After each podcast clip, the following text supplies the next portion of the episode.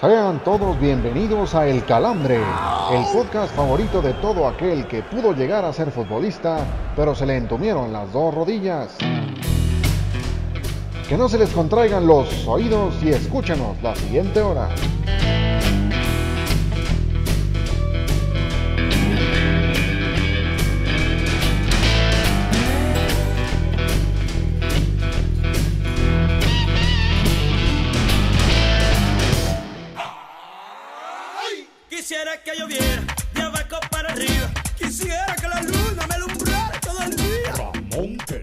Calambras y calambros, ya llegó el podcast que cuenta con más veracidad que Pati Navidad y más entretenido que la hora nacional.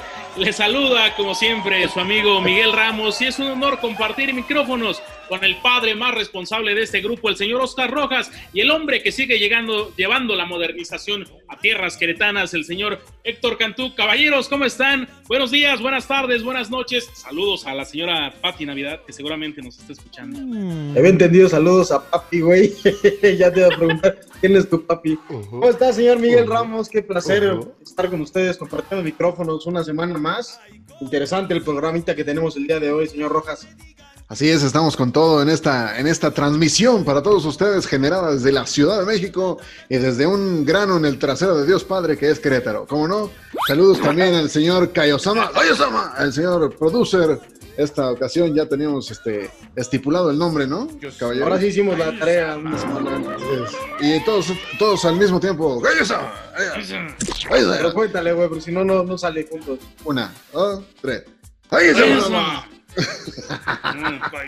Me siento viendo a la No, señorita nosotros, Cometa, caray. nosotros queríamos a, a Miyagi-san, pero nada más nos tenemos que, con- que conformar con este topil. Pero bueno, que se hizo tendencia eh, a últimos días. No más tendencia que este benemérito calambre que espero que hayan tenido muchos, eh, al menos en estos días que han pasado, porque ya se han puesto muy lluviosos los días. Así que, pues sin duda el calambre es algo para mantenerse vigorosos, vibrantes y por algo se rió el señor Cantú.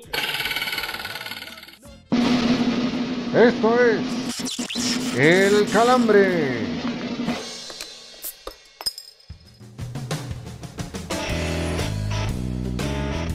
El hombre que también se ríe, caballeros, pues es Ansu Fati, porque es el hombre que se lleva el calambre de esta semana, pues se convirtió en el jugador más joven en marcar un gol con la selección absoluta de España ante Croacia. Así que, pues enhorabuena al señor Ansu Fati y pues eh, más que merecido el calambre, señor Rojas. Pues sí, muy merecido el, el gol de este muchacho, el señor Ansu Fati, porque además este es una de las promesas más, más interesantes de la cantera del Barcelona, que ya estaremos platicando sobre estos, est- estas situaciones de, de lo que está pasando en el, en el cuadro Blaugrana, pero al final eh, hay que mencionar que, que el equipo español pues no tuvo precisamente un partido tan complicado, ¿no? Este, contra el equipo ucraniano, güey, no, no contra Sí, este. sí, hijo, Croacia. Señor Ramos. este, a decir Yugoslavia Oiga, casi hay casi, clases de geografía gratis, güey. Estás como Julio César Chávez la semana pasada. Perdón, cara. es que mi fuente fue Pati Navidad, así que por eso fue, fue, fue el desliz, debido a que leí con ella la, la información, una disculpa. Eh, señor Cantú, pues eh, importante, ¿no? Que un joven eh, de, esa, de esa edad eh, ya se da a notar con la selección mayor. Lo que sí, ojalá no le quieran recargar el peso del equipo Blaugrana, porque ya escuché a varios muertos diciendo que es- esa es la bandera que necesitaban los culé. No, por supuesto que no. eh, Digo, tiene mucho mérito el que a los 17 años hayas marcado el primer gol con tu selección. Amo tu Y inocencia. Lo que, sí, puedo- lo que sí puedo decir es que Ansu Fati tiene toda, toda, toda la pinta para ser el hombre récord o el nuevo hombre récord del Barcelona. Digo, ya marcó su primer gol a los 16 años en la primera división con el, con, con el Barcelona. Y también marcó, eh, es, el, es el jugador más joven en haber debutado con el Barcelona en una Champions League. Entonces ya va sumando algunos puntos importantes para su carrera. Lo que sí es que la va a tener complicada en esta nueva gestión bajo el mando de Ronald Koeman porque ahí está Coutinho y Coutinho me parece que eh, ha sido un deseo expreso del, del holandés para, para el nuevo proyecto del Barcelona que quiere encabezar. ¿Qué habrá hecho nuestro querido producer Kaisama a los 16 o Kaisama. 17 años? Eso solamente pues, él y su pregun- mano lo sabrán. Así Apenas que, le estaba, pues, apenas le estaba saliendo esa manifestación de hormigas que tiene por, por bigote el güey. Pues yo la, la verdad no creo que este, que haya hecho algo de algo de provecho el güey. mientras no sea bigote de leche, querido productor, esperemos que pues todo haya sido conforme a su adolescencia correctamente. Era de Sacazonapa, ¿no? La leche. No. Ay, pues queridos amigos, ya se está poniendo muy verdolero, muy arrabalero este calambre, así que ¿qué les parece si nos vamos? Todo empezó querido- con tu mención de Pati Navidad, güey. Ah, un abrazo. Seguramente, bueno, es que yo a mis 17 años ya la tomaba como referencia. Pero qué Así que, miedo, güey. así que, hablando de referencias y hablando de Pati Navidad, vámonos al bajón.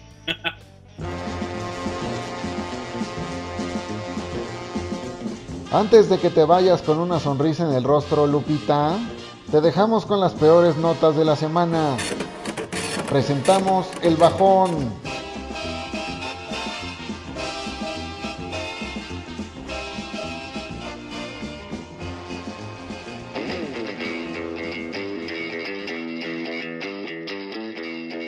La joven promesa del América, Morrison Palma, le dio con todo a Roger Martínez por su pobre rendimiento en el club de Coapa. El canterano respondió a una publicación acerca del jugador colombiano con la frase que se largue, aunque después borró el tuit. Después de estas palabras, ya estuvo que Miguel Herrera no lo va a debutar, pues el chamaco osó meterse con uno de los jugadores predilectos del técnico, aunque este solo deambule como zombie en el campo. Zombie en el jardín. El colombiano Radamel Falcao abrió la herida que dejó su salida del Manchester United. La cual culpó a Luis Van Gaal por sacarlo de la alineación titular en su mejor momento. Según el Tigre, no guarda rencor contra el holandés, aunque eso de hablar de un tema que ocurrió hace ya bastante tiempo no indica que su rola favorita sea Ya lo pasado, pasado.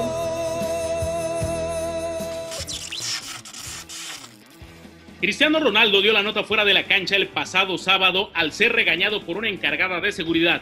Esto debido a que el astro portugués no traía puesto su cubrebocas. Sin hacer pancho, el jugador lusitano obedeció las indicaciones y se puso el aditamento, lo que debería de servir de ejemplo a los covidiotas que se ponen al brinco porque alguien no les deja entrar a hacer el súper, ¿verdad? Le di tres pesos. Ponte la maldita mascarilla. Los jugadores ingleses Mason Greenwood y Phil Foden fueron expulsados de la selección inglesa tras meter a unas chavas buena onda a su hotel de concentración. jugadores mexicanos con experiencia en estas lides ya los invitaron a un grupo de WhatsApp que tienen para estos eventos, con el fin de impartirles cátedra a los chavos ingleses y que al menos se tarden dos días en sacarlos de la convocatoria. El serbio Novak Djokovic se convirtió en el primer jugador en ser expulsado de un Grand Slam por conducta antideportiva en los últimos 20 años, tras golpear con una pelota a una juez de línea. El jugador tendrá que pagar una multa por este incidente, mientras a la afectada le investigan su árbol genealógico, pues su reacción ante el golpe solo se le ha visto a Neymar. Ya sóbese, señora. El piloto de Fórmula 1, Sergio Checo Pérez, volvió a arremeter contra la estrategia de su equipo Racing Point, pues una pésima parada en pits causada por los miembros de la escudería le volvió a costar muchas posiciones en la carrera de Monza. No cabe duda que Pérez es mandibulina al interior del equipo, pues está claro que desde hace unas semanas nadie lo respeta. Si no sabes qué pasó el fin de semana en los deportes, entonces la cruda es para ti. Pruébala.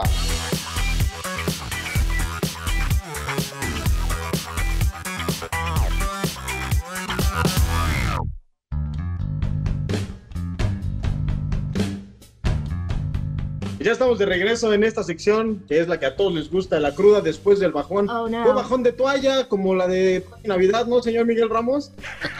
Eh, Te van a bloquear en Twitter, güey. sí, sí, sí, a ver si con lo inspirada que anda, ojalá nos dedique en Twitter, como yo le he dedicado muchas mañanas la lectura. Así que, sí, no sean mal pensados, no sean Me mal cae que esos pensados. callos no son de- del tenis, güey. ¿no? No, no, son de. ¡Callos! ¡Callos! No, no, no, el señor Cantú, este. qué, qué inspirado anda este, este día, ¿eh? Teníamos que sacar el poetuit del día de hoy. Oigan, a lo que queremos entrar de lleno es a la Liga MX. ¿Qué está pasando con Tigres? ¿Ya se acabó la mano mágica del Tuca, señor Rojas? Yo se los dije desde la semana anterior. Me Entonces, se jacto, de ser, pregunto, se lo me pregunto, jacto de ¿por ser qué el? Martín del Palacio de este podcast. Yo No, todo tengo pinche no, razón. espera, no, espera, no. Te queremos, a, a ti te queremos, Roquitas. Ya él también lo queremos, pero dar unos apes con una viga. Este, no, este, no, en realidad, yo se los había dicho desde la semana anterior, el señor Tuca, eh, como que ya no le estaba funcionando el, el chisme, ya no le está funcionando esta situación. Eh, yo no veo bien a Tigres desde hace ya varios torneos, esto de que repuntaban en las eh, jornadas finales y se metían en la liguilla. Yo creo que en esta ocasión no les va a servir, a pesar de que sean 12 los que califiquen. Entonces, pues no sé, a mí me, me da la impresión de que ya el equipo también se hizo viejo, de que todo depende de lo que haga el franchute, que por fin este, ahora tuvo... tuvo Lo este, amonestaron, lo amonestaron. no, y aparte tuvo, tuvo un encontronazo ahí con, con el pollo briseño que se fue de hocico, ¿no? Y eh, salivaba también, de repente. Oiga, señor le- Ramos, ¿pero se, qué se fue acordó, lo que se se... acordó de, de un orificio que le dejó al señor Giovanni Dos Santos. Oiga, señor Ramos, ¿pero qué fue lo que se hizo viejo? ¿Se hizo viejo el proyecto del Tuca o se hizo viejo el propio Tuca? Digo, tiene más de 60 años y lleva más de 20 torneos con, dirigiendo a los Tigres. Y se hizo vieja 40 también la, español. Se hizo vieja también la plantilla de Tigres, querido amigo. Eh, creo que ya el discurso del Tuca eh, es- está más, más que quemado. Eh, yo creo que para el potencial de plantilla que tiene, para lo que le han comprado año tras año la última década, es para que este hombre tuviera otros resultados. Ha dado campeonatos, sí. Hoy en día es el técnico más ganador de los Tigres, también pero pues, es como el niño que pasa con seis la materia. Al final de cuentas sabe que pasa con seis y a lo mejor en el último bimestre le echa ganas. Y con el presupuesto que tiene, eh, creo que también va en contra de los ideales que quieren hoy en día los regiomontanos que tenga Tigres, al ser un equipo grande, al ser un equipo del que se hable día con día, que no se les tire únicamente de norteños, botudos, porque si realmente fuera un equipo grande, pues eh, el, Tuca tendría otras exigencias y además hoy en día el Tuca pues, estaría en, en la cuerda floja o ya simplemente no existiría, porque no podría resistir un fuera piojo como lo resiste Miguel Herrera en un equipo grande como son las poderosas Águilas del América. A mí me parece que los 500 partidos con Tigres está complicado que los pueda lograr el señor Tuca, así como está complicado también que otros técnicos sigan. Señor Rojas, ya se fue del Necaxa Poncho Sosa, que tuvo un balance de 5 ganados, 4 empatados y 9 derrotas en los dos torneos, uno que quedó a céfalo. ¿Quién viene? ¿Quién más se va a ir en los próximos días, en las próximas semanas en la Liga MX? Hay varios Yo- candidatos, ¿eh? Yo le pongo la lana al señor eh, Francisco Palencia, el gatillero, eh, porque digo, a pesar de que, el, de que el Mazatlán dominó al América la semana anterior y demás, yo la verdad los resultados no veo que lleguen, eh, independientemente de, que la, de la aversión que yo le tengo al Morelia Morado por cómo llegó a la liga, sino que simplemente los resultados no llegan y pues evidentemente como en todos lados se sabe, pues el hilo se corta por lo más delgado y en este caso lo más delgado son los pantalones del señor Palencia, que yo creo que no van a sobrevivir de la próxima jornada que se juega en un fin de semana. Ya lo estaba viendo traslúcido, señor Rojas. Usted que anda muy metido en esas partes del señor Palencia. Miguel Ramos, ¿se va antes Palencia o se va antes eh, Memo Vázquez de San Luis? Yo creo que Memo Vázquez, el Morelia Morado, no tiene exigencia alguna, no tiene arraigo alguno, no tiene eh, algún tipo de identidad. Creo que Palencia, sí, eh, hoy en día, eh, como bien lo, comentan, eh, vive incluso de hacerle un pseudo buen partido a las Águilas del América y eso le termina por dar vida. Y porque además creo que la propia directiva sería darse un balazo en el pie al llevarse un equipo a una ciudad que no tenía fútbol. O sea, dentro de todo lo que están inventando con este equipo, pues también resultó ser un invento, ¿no? Paco Palencia, con todo respeto, no tenía con qué, porque además muchos dicen, no, es, una, a ver, es el Morelia, de que está morado, aparte de lo que tiene Palencia por esos pantalones, también es el equipo, porque sin duda, no, no, no, simple y sencillamente no tiene resultado alguno. Lo que queda claro es que mientras algunos técnicos se van, pues la baraja no es tan amplia, es decir, no tenemos eh, varias opciones de las cuales escoger o cambiar eh, técnicos muy jóvenes. Es el Por ahí se me ocurre el nombre Bueno. de Michele Año. Es que es lo mismo, o sea, volvemos al mismo ciclo que viven prácticamente todos los equipos, terminan por eh, cortar la cabeza de su técnico a medio, a medio torneo. Por lo pronto vamos a ver qué pasa con el profe Cruz en, con y qué pasa con los otros equipos que también están y tienen la guillotina ya afilada en sus, en sus filas. Por lo pronto vámonos a lo que sigue, a la siguiente parte de la cruda. El calambre.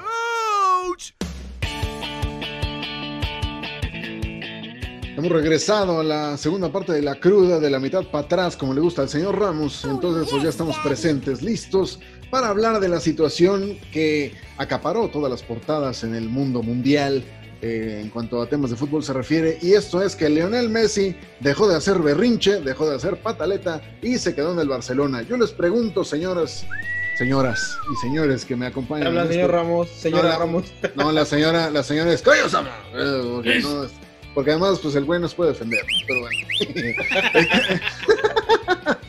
el caso es que yo les pregunto, señores y señora, "Coño, Sama". Eh, las disculpas de Messi, ¿fue la manera correcta de pedirlas? Aparte con esa facha que parecía que acaba de llegar de la playa el güey. Disculpas tal cual, es que yo nunca escuché decir a Lionel Messi, o sea, él únicamente dio a conocer su postura y aquí todos o muchos están tachando a Messi como el gran perdedor de esta historia. Yo creo que es el gran ganador y termina por demostrarle a la mala administración de Bartomeu que el pensante aquí es Lionel Messi. Se va a quedar, sí.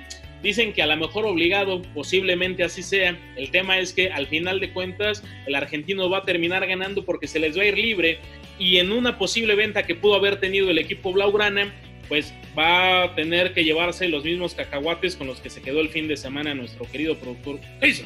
Oye, pero antes, Cantú, ¿tú crees de verdad que se vaya a ir? ¿No crees que pueda llegar Víctor Font con el amigo de- del alma de Messi, Xavi Hernández, y decida, y decida el señor Lionel que, que se vaya a quedar? Es muy probable, digo, dependerá de lo que suceda en los próximos seis meses de aquí al mercado de invierno, que digamos que es como el primer corte de caja del torneo en España. Ahí se verá más o menos de qué cuero salen más correas. Qué tan comprometido está Messi será uno de los primeros análisis que se tenga que hacer. Número uno. Número dos, también tendremos que ver cuáles son los resultados del Barcelona. Porque si no está dando coma, no está, no está llegando al punto donde lo quisieron o donde él se esperó o donde se imaginó estar en el Barcelona a mitad de torneo, entonces ahí sí podrían darle toda la oportunidad de hacer un recambio en el banquillo, independientemente de quién llegue a la, a la dirigencia del club. Pero si no, tendrían que respetar el, el- proceso de Koeman y vamos a ver también, es la otra lectura a la que yo quería llegar, es que también se siente compenetrado el señor Lionel Messi con el holandés, como yo me siento... eh, no, ya la me iba a meter un autogol. Olvídalo. Sí, mejor, mejor, mejor vaya a la siguiente pregunta, señor Rojos. No, comprometo, dígalo, eh, déjese ir, como gorda en tobogán, órale, como Citlali, otra No, vez. pues que yo iba a decir que yo me, así como yo me sentía comprometido con usted. Yo sé, yo sé que, que el cariño existe y sabes que, que es recíproco, mi hermano, pero vamos a seguir hablando y no, no, no caigamos en este tipo de, de tropelías acá. Eh, pues hablar también del tema de Bartomeu, eh, mucha gente se quejaba de que Leonel Messi, yo entre ellos particularmente, que el señor eh, Bartomeu tenía que salir a dar una explicación, así como tenía que salir como capitán, como emblema Lionel Messi, y nunca salió. ¿Debe Bartomeu explicar y dar la cara de lo que está pasando? ¿O nada más seguirse así como el muertito, como Sama la semana anterior? Pues es lo que le conviene, a, eh, no hablar, pues literal, nada, güey, darse, ¿no? darse por muerto, claro, claro, nada, Sí. güey. Porque además, hasta donde yo me quedé también, los socios blaugranas ya estaban tratando de juntar firmas para, pues, eh, ¿Para quitarlo. enjuiciar a hacer- los expresidentes? Ah, no, ese es otro Para- pinche circo, No, ¿ah? no. Perdón. No, no, no, no, saludos al señor Noroña. Seguramente no nos escucha, pero no me interesa que me escuche, así que es también un saludo. eh, que por cierto ya lo demandaron, como eh, quieren demandar precisamente a Bartomeu, y es que ese es el tema, o sea, a él ahorita no le conviene dar la cara. Sí pintó la cara cuando se iba Rakitic, que por cierto también es parte de su mala administración el que se les haya ido gratis, como también casi gratis se les ve Arturo Vidal y Luis Suárez, cuando el Madrid eh, apenas en estos días vendió a James Rodríguez por 30 millones de, de euros cuando era un activo que no utilizaban. Güey, que además prestó a Brahim Díaz, un güey que ha jugado creo que 20 minutos en toda la temporada y lo, lo acabaron prestando por una lana, porque creo que sí, fueron 6, 7 millones de euros para el Milan. Al O Milan, sea, sí, sí, sí. mal, Eh, o sea, sí, muy mal el. Barcelona, de- deshaciéndose de gente que además le servía mucho en el campo. Sí, sí, sí, eh, cosa extraña, cosa extraña. Bueno, no extraño, porque a- además eh, es, es el- el- la, la- la- es Es la el de- reflejo de la mala administración, Miguel. Correcto, correcto. Y que además aquí hay que decir, es responsable también eh, a Vidal, es responsable su bizarreta, o sea, son muchos nombres que han estado detrás y también que incluso en su momento dado dieron con la dimisión de un Carles Puyol, porque hay que recordar que Puyol iba también a estar dentro de este proyecto, pero al ver tanta escoria, decidió mejor inteligentemente irse. Yo les pregunto antes de cambiar ya al calambre de oro, en una sola palabra, defínanme los dos, ¿cómo va a ser la temporada 2020-2021 de Lionel Messi con el Barcelona? Señor Cantú. Regular. Regular. Señor Ramos. Yo voy a abusar de mi poder de moderador para decir que va a ser una temporada de pecho frío. Vámonos al calambre. Son de oro. dos palabras, coño. No me importa, soy el, soy el moderador de esta Pati madre, no me Navidad, importa. Pati Navidad, te la dedicamos. Dije que estaba haciendo este, honor a mi, a mi poder de moderador. Me vale madre, yo digo dos palabras, pecho frío, el señor Messi. Vámonos pues con, este, con el calambre de oro, que hoy de verdad tenemos un excelente invitado que nos trae muchas, muchas anécdotas. Como no pudimos solos con el changarro, llegaron los refuerzos con el calambre de oro.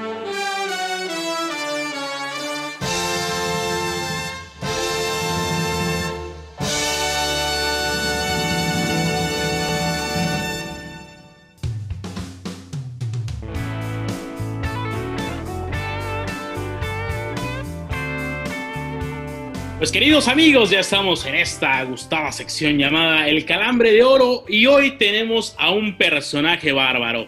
Sabemos que este podcast es de mucha categoría, tratamos de mantener un presupuesto bastante alto y este personaje es de mucha categoría y que además ha recorrido canchas del mundo entero y sobre todo del fútbol mexicano con esa categoría, ese mismo don que tiene una tarjeta de presentación impecable como era al momento de arbitrar. Don Bonifacio Núñez, muy buenas tardes, muy buenos días, muy buenas noches, bienvenido al Calambre. Qué amables, muchas gracias. Ese aplauso, este, claro que se toma en consideración porque, pues, este, mucho tiempo sin, sin aplausos, entonces, sobre todo sinceros, eso es lo más importante. Oiga, don Boni, pero estos aplausos son más de los que recibía cuando jugaba el Nicaxa, ¿no? En el Azteca.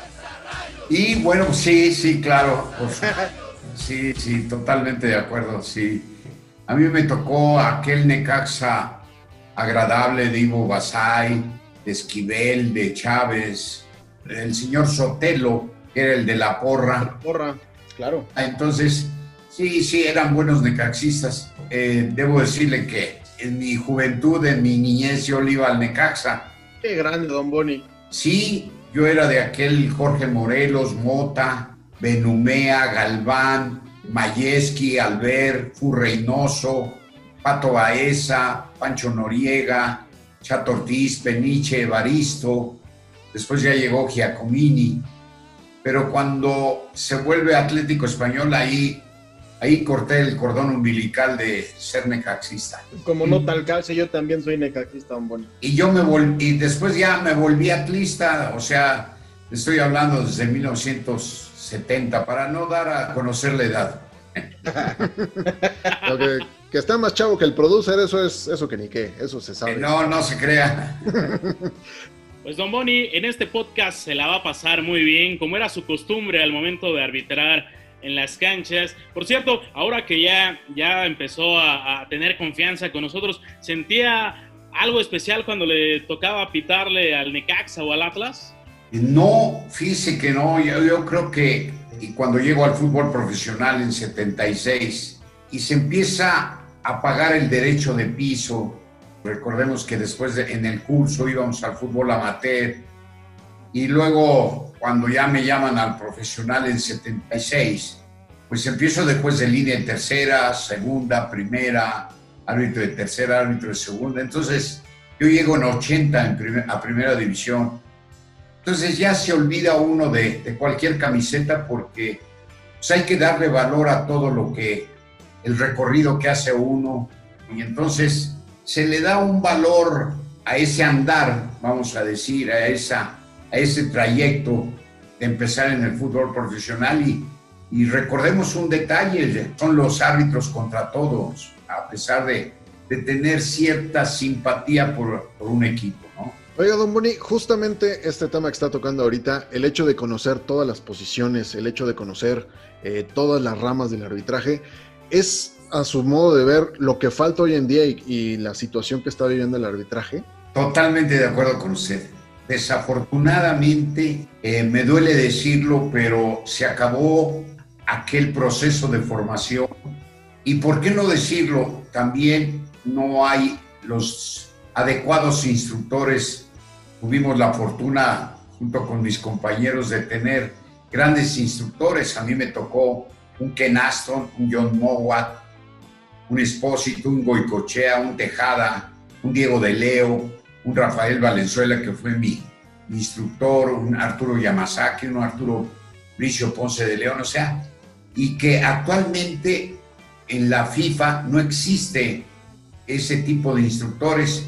Inclusive han cambiado las reglas de juego, ustedes lo saben, en, una forma muy, muy drástica, en donde considero que al árbitro lo han vuelto el enanito del circo, lo han desvalorado, lo han ninguneado, lo han menoscabado y eso conlleva a que veamos eh, una, una- una serie de, de arbitrajes que, que dejan mucho que desear. Actualmente las reglas de juego se han vuelto un recetario de cocina. En lugar de ayudarle al árbitro a poder conducir el partido dentro de las, dentro de las reglas de juego, es, es una cosa terrible. Claro, entendemos o se debe de entender que el, el fútbol se volvió una industria, eh, una industria sin, sin chimenea. Pues todo eso conlleva a que aquel, aquel fútbol bonito que, que disfrutamos está muy lejos de volverlo a ver, ¿no? Oiga, don Boni, con toda esta sapiencia que usted tiene, toda la trayectoria, el camino recorrido, incluso también en, en- en los campos, ¿a usted nunca le ofrecieron dirigir la comisión de árbitros? ¿Usted nunca se, se propuso eh, para ocupar este cargo y obviamente pues, preparar a los nuevos árbitros mexicanos? No, nunca, porque pues este, cuando, cuando yo decido retirarme en 96, dice ya son 24, más de 24 años, vino la situación de la invitación de, del periódico Reforma a, escribir y pues ustedes saben que nunca he tenido compromisos con nadie. Entonces eh, eh, empecé a escribir, eh, cosa que yo jamás me imaginé, porque pues eh, nunca estudié periodismo. Cuando me invitan, me hace el favor de invitarme Ernesto López, que yo podía escribir, le dije, no, pues yo no le escribo ni a mi madre. Y yo pensaba que nada más iba yo a durar unos dos meses. Sin embargo, estuve ahí 20 años, 5 meses, ¿no? Y entonces tenía yo carta abierta para exteriorizar todo lo que, lo que yo consideraba y pues empecé a dar, de, valga la expresión, nalgadas a, la, a los dirigentes.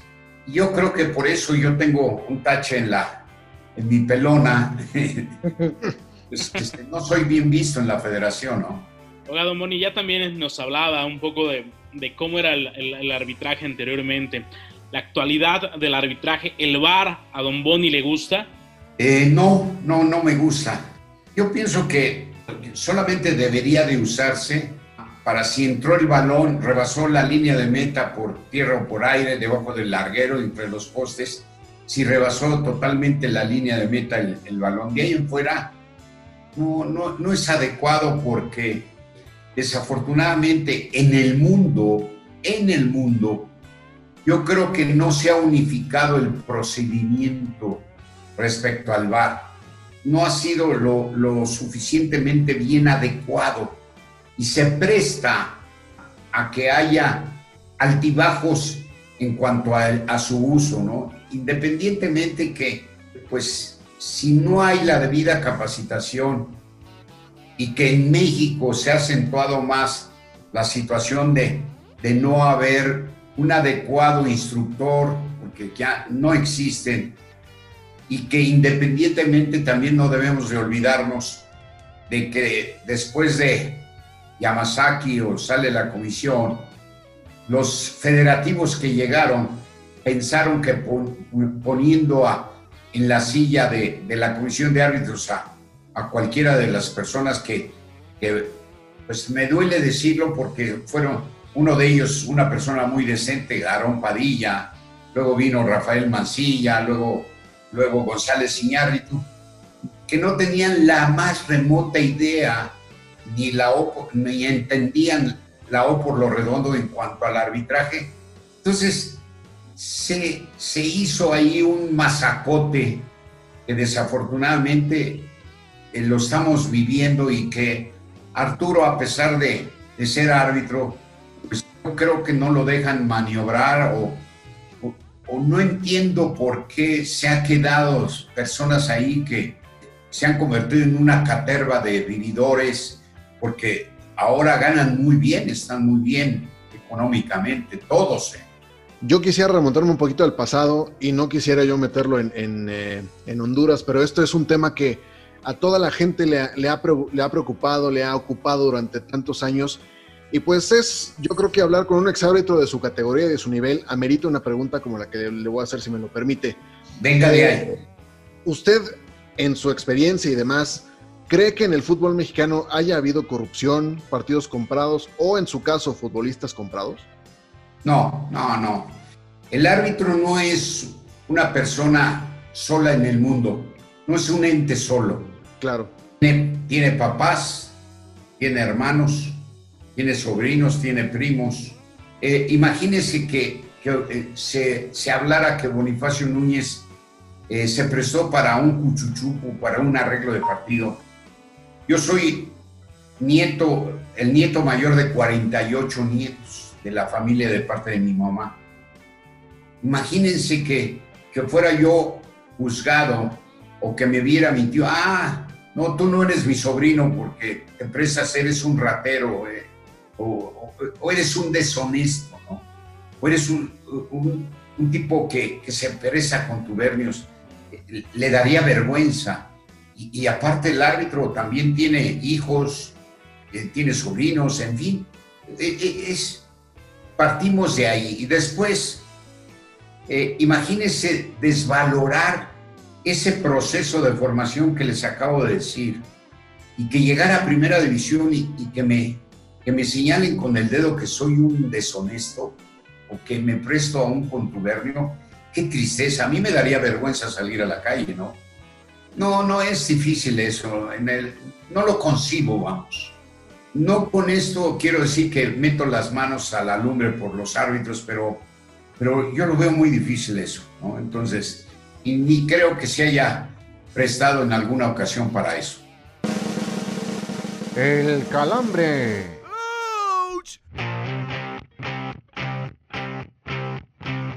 Como yo lo decía al principio con, cuando lo, presentaba con mis, con mis compañeros, con, el señor Miguel Ramos y pues, bueno, con Oscar Rojas que ya lo conocía, usted es una enciclopedia, pero además es un compendio de grandes, grandes, grandes anécdotas dentro del fútbol mexicano. Y Quisiera empezar una pequeña dinámica con usted preguntándole algunas, algunas de ellas. Don Boni, ¿alguna vez lloró en un vestidor? No, no, nunca, nunca lloré en un vestidor, no, este, eh, mi carrera fue muy rápida. En escasos 17 meses recorro las tres divisiones. Cuando llego al fútbol profesional, porque estaba yo en el fútbol amateur, y mi mamá, que gracias a Dios me vivió casi 92 años, iba conmigo al fútbol amateur y cuando regresábamos y me ponía yo a ver la televisión, le decía yo a mi mamá que, que algún día me iba a ver en la televisión. Me decía, no, otra cosa habías de aprender menos a ser hablador. Y hasta que por fin, ese 19 de abril de 76, cuando me hicieron el examen de, de personalidad y todo, este, llegué ese- esa noche y llegué, porque antes las charlas empezaban a las 8 de la noche y terminábamos a veces a las 12, 1 de la mañana. Y cuando recibo mi primer designación después de- del examen de personalidad, ese día sí lloré. Llegué y me hinqué con mi mamá y le dije que mi sueño se iba a, poder realizar poco a poco porque ya, ya estaba yo en el fútbol profesional. y yo no dormía cuando me ascienden a, primera división. Me acuerdo que después los internacionales fueron a entrenar al Centro Deportivo Olímpico Mexicano y la comisión me llamó y me dijo, usted se tiene que presentar a entrenar con los árbitros internacionales. O sea, todo esa, ese proceso de formación eh, fue muy fuerte para mí y, y sí quiero mencionar a, a dos personas que, que fueron un soporte en cuanto a mi, a mi formación, el doctor Octavio Rivas, el psicólogo, y otro que fue el doctor Arturo Heredia, eh, que también eh, me, fueron ubicando. Y por qué no decirlo también a mi, a mi profesor, a mi instructor Rafael Valenzuela, ¿no? Independientemente de mi madre, ¿no? Yo soy el hijo mayor de seis hijos y me ubicaba, ¿eh? No crean, decía que tú tendrás eh, mucha autoridad en el campo, pero aquí eres Amigo, te cuadras. Aquí eres mi hijo. Exactamente, me tengo que cuadrar con ella, ¿no? Mi mamá viuda con seis hijos, imagínense, yo, yo tenía que ser ejemplo para los demás, ¿no? Yo, yo creo que lloré en aquel partido de despedida, Cruz Azul América, cuando faltaban siete minutos. Ahí entró una emoción muy fuerte en mi persona, porque este, decía yo, esto se está acabando, ¿verdad? Ya quedan siete minutos y, y le pedí al Creador, a Dios, nuestro Señor, que, soy católico, apostólico y guadalupano, que terminara, que terminara yo bien, ¿no? Sin deberle a nadie nada. Y creo que, gracias a Dios, no le debo a nadie nada.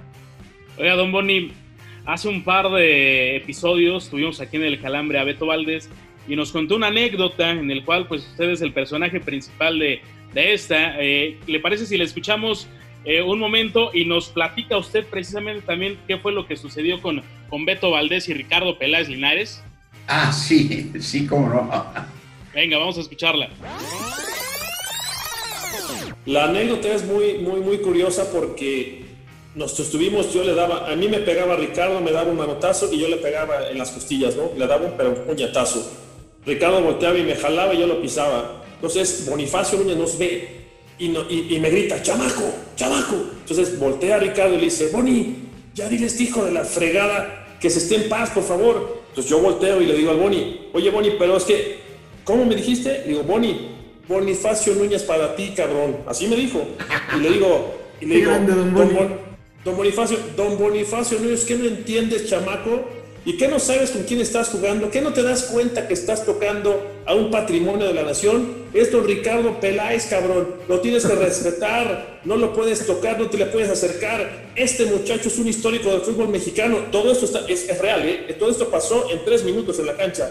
Y yo le decía a don Bonifacio Núñez, pero que no me contestes con una fregada. Que te calles. Y yo decía, pues, ¿qué pasó, no? Entonces me volteé a ver Ricardo con cara de ya te chingué, ¿no? O sea, ya, ya como que diciendo, ¿qué óvole? Para que veas, estás, estás Dígale, un patrimonio de la nación. Yo estaba llorando de coraje, pero trabado, trabado, trabado. Y yo no sé si se acuerdan que Bonifacio corría hacia atrás. Sí, claro, sí, claro, sí. atrás. Y cuando va corriendo, pasando por de mí, me dice, pobre de ti, cabroncito, si no lo tundes de patadas. Te voy a dar permiso de que lo patees durante todo el partido hasta que te canses. Y lo volteo a ver y digo, oye, Boni, te estoy diciendo, si no le pegas en todo el partido, te voy a excusar. No, pues dije, ya estuvo. Todo el partido me lo pasó pa- pateando a Ricardo y Ricardo volteaba a ver a Bonifacio y Bonifacio nomás lo volteaba a ver como diciendo, párate, juega, juega, como diciéndole, por agrandadora le voy a permitir al chavito que te patee. No, terminé yo todo moleteado porque lo, lo llené de patadas todo el partido, ¿no? Ahí está lo que hablaba Beto Valdés de aquella anécdota con Ricardo Peláez Linares y pues queda claro que usted fue el protagonista, don Boni. No, no más que protagonista. Mire, el árbitro tiene que buscar recursos para poder conducir un partido.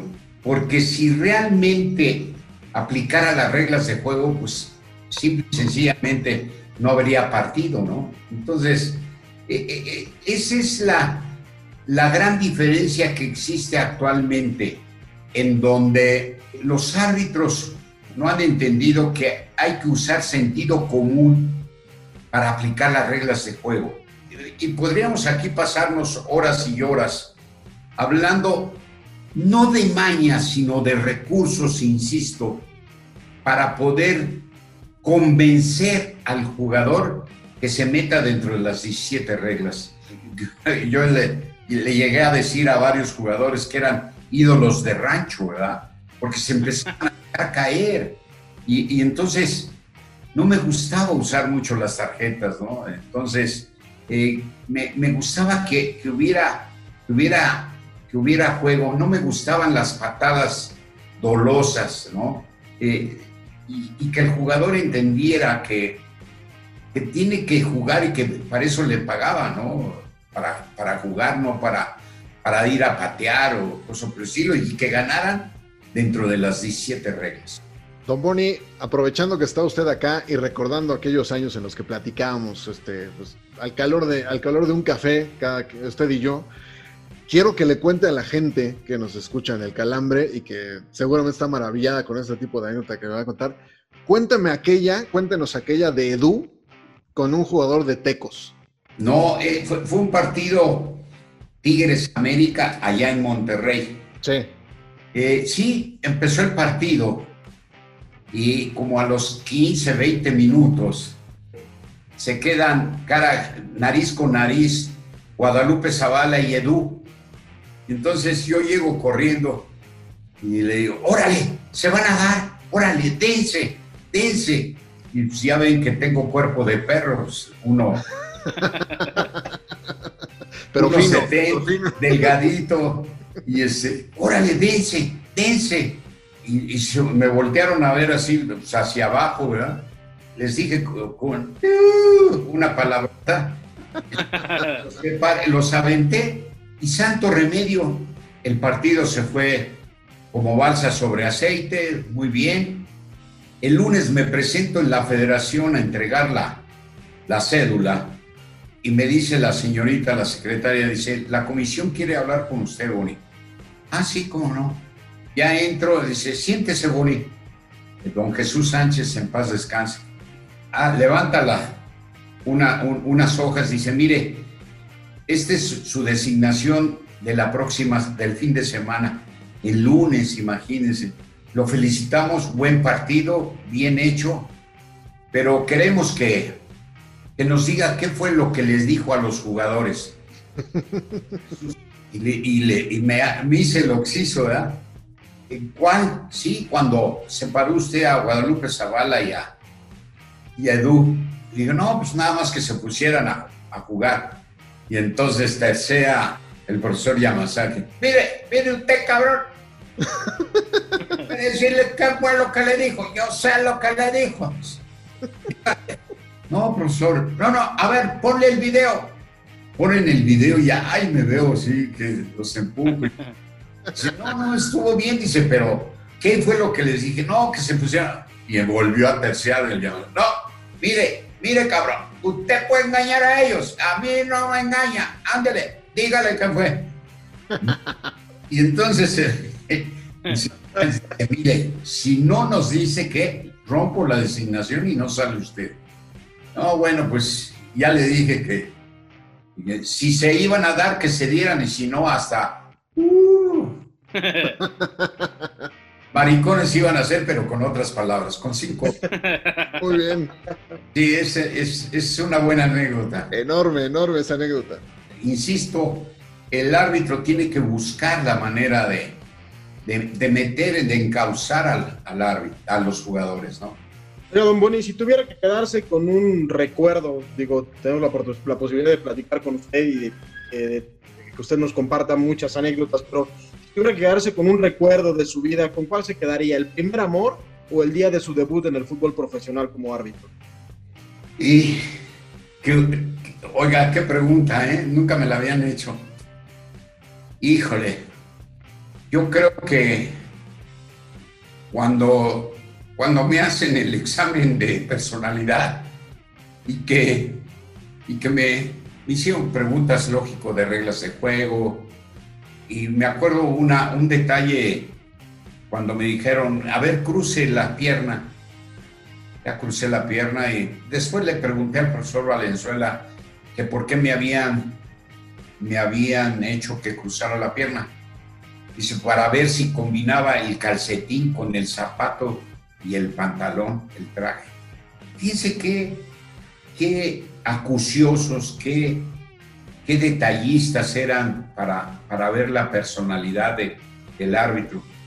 Entonces, cuando me dijeron, este, salga un momento, eh, le llamamos en unos 10, 15 minutos.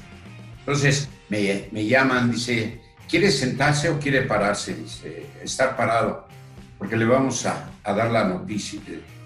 Dice, ¿usted cree que piensa que respecto a que si se queda o se va o no entra al, fútbol profesional? Digo, no, pues estoy en, es supeditado a lo que ustedes digan, no, no puedo decir que me voy a quedar. Dice, bueno, pues ya a partir de hoy es usted árbitro profesional, se puede quedar a la charla.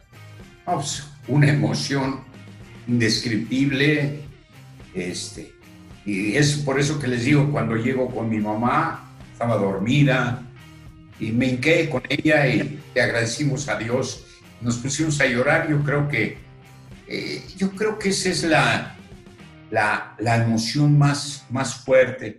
Claro, mi debut en Guadalajara o mi salida, mis salidas al extranjero, a Seúl en 88, o mi salida al preolímpico también de España de, de Seúl, de España en 91. O sea, eh, es, una catapulta de, de que, que perdónenme que no pueda decir exactamente cuál es la, la, más, la más fuerte, ¿no? Porque me acuerdo cuando, o cuando fui designado eh, en, en, siete torneos, siete, siete, ocasiones para el Citlali y para el Silbato de Oro y no lo ganaba, no lo ganaba.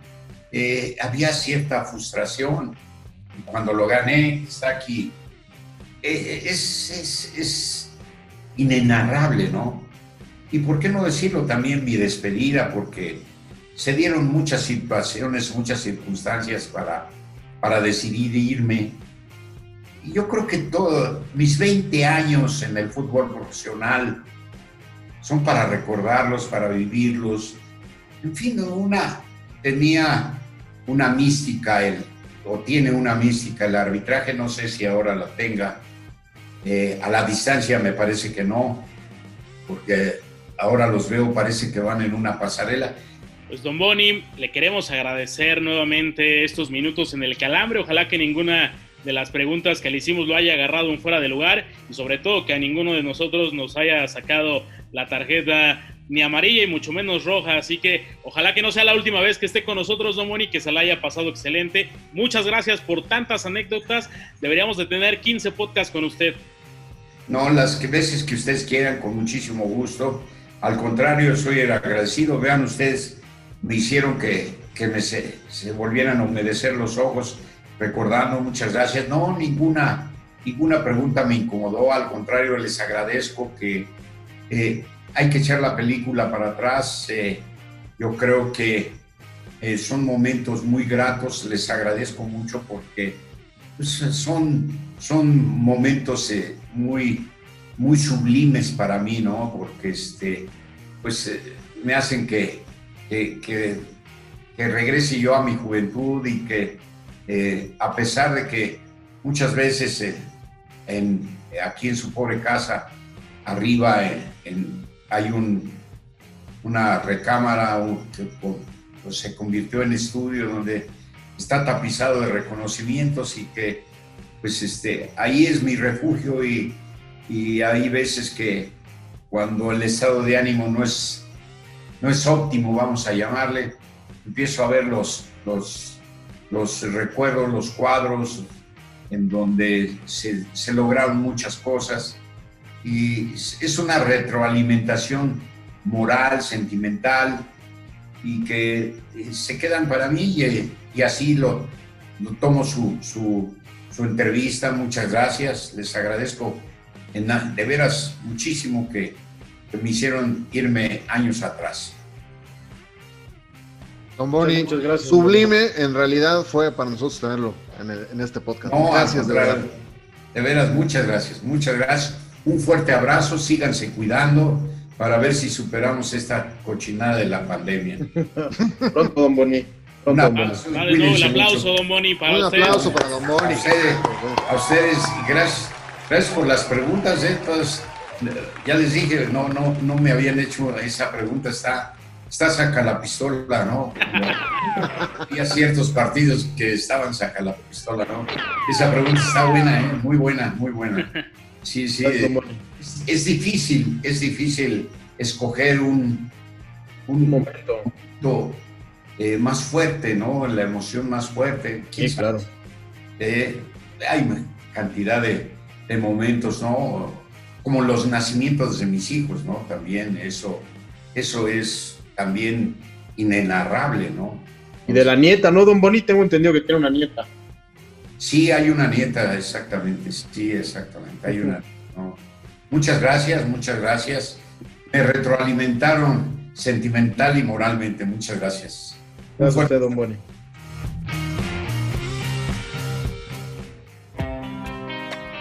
Para los que gustan de ser el centro de atención, diciendo la primer burrada que se les viene a la cabeza, aquí presentamos el dato inútil.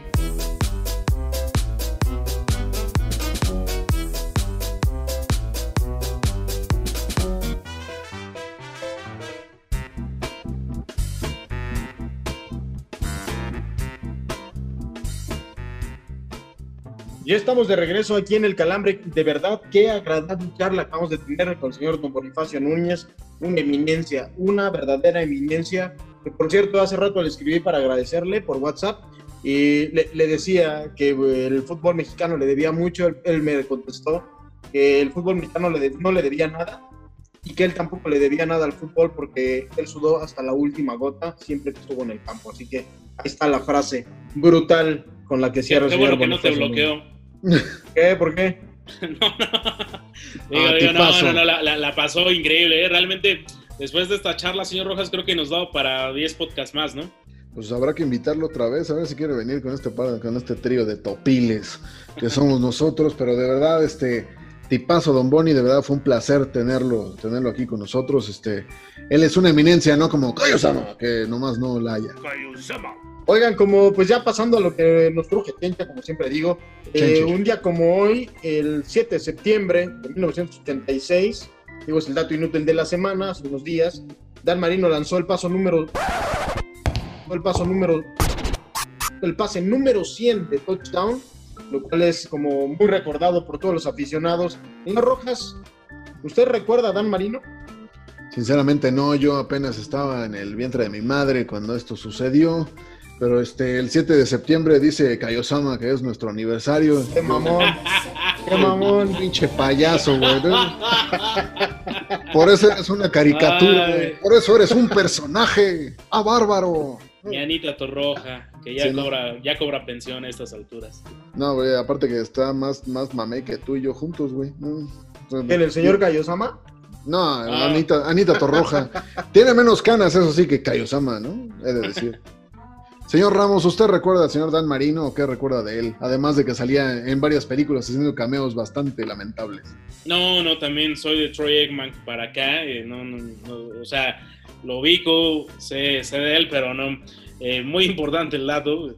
Hoy acabo de aprender una cosa más. Mañana en el desayuno con mi señora madre le voy a decir: ¿Qué crees? ¿Qué crees? ¿Qué crees? En estos días se cumplieron un par de años que el señor Dan Marino alcanzó los 100 pases. Y pues, seguramente me va a sonreír. y ella te va a decir, ¿qué? ¿Marina Nacional? Oye, oye, señor Ramos, ya por si, por si quiere redondear este dato inútil de la semana, nada más también ahí habría que ponerle la- el punto a la I. Eh, nunca ganó un Super Bowl, la única vez que llegó a la final de, de- por un título, la perdió contra los 49ers de Joe Montana. Qué cosas, ¿no? Porque además, eh, reitero. ¿Qué cosas, no, güey? no, uy, Se ve uy, que uy, estás bien uy, pinche uy.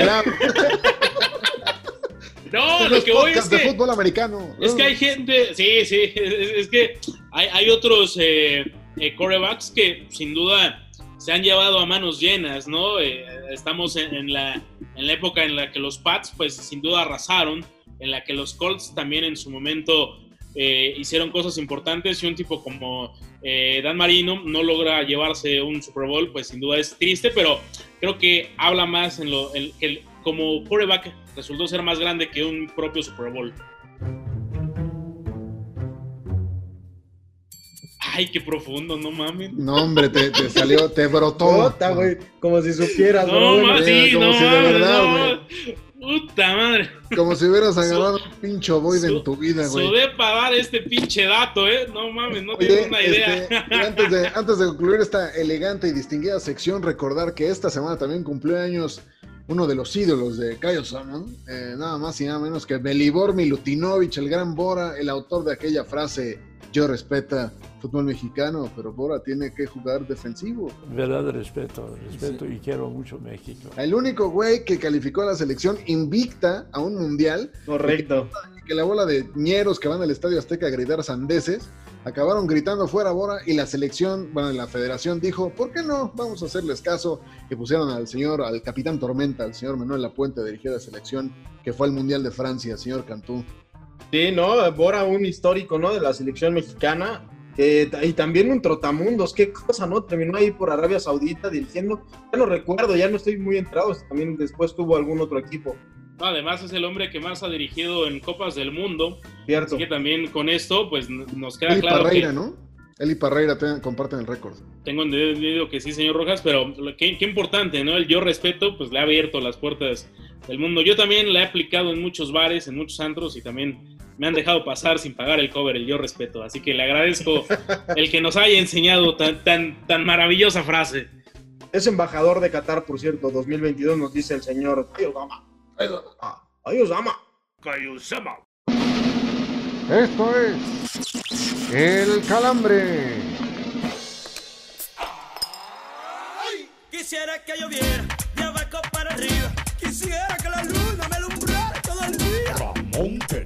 Ay, como no, no, no, no, no, ay, no me digan que no. Pues calambras, calambros, ya estamos llegando al final. Espero que la hayan escuchado completita, como le gusta, completita al señor Cantú, al señor Rojas y sobre todo a nuestro productor Kaison, al cual le agradecemos, como siempre, darnos un par de datos, darnos un par de zapes, pero Oye, sobre pero, todo... pero dilo bien, güey, parece que estornudaste, cabrón. ¿no?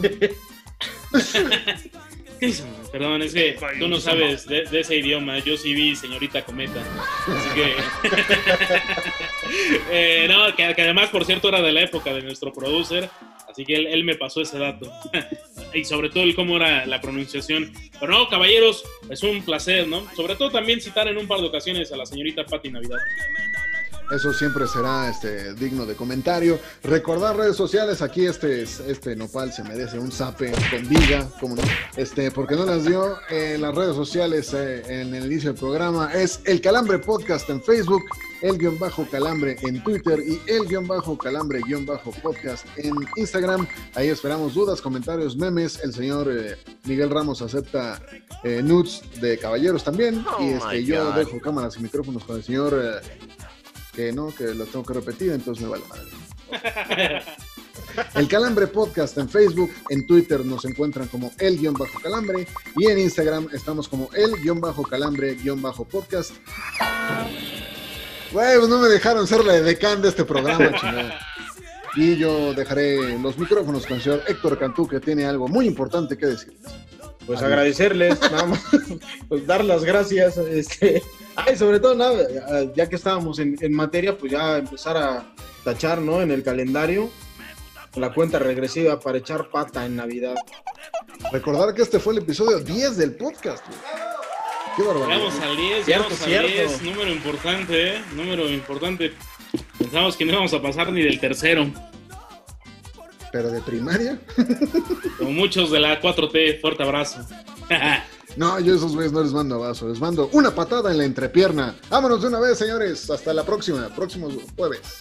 El calambre.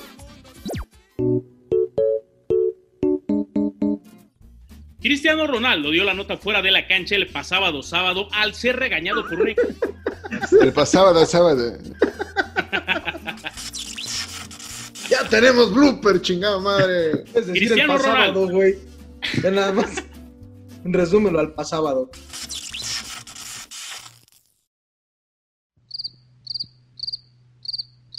Cámara culero. Ah, perdón. Sí, ya vi, yo vi mal la pinche. Pero es que vi mal la escaleta, Ya, güey. ya- Ya te ya iba- ya estás te iba a preguntar. Oscar. Oye, pues vamos con Messi, no voy a pues, No prenderme. mames, es la mañanera, güey. Voy a darle otra vez.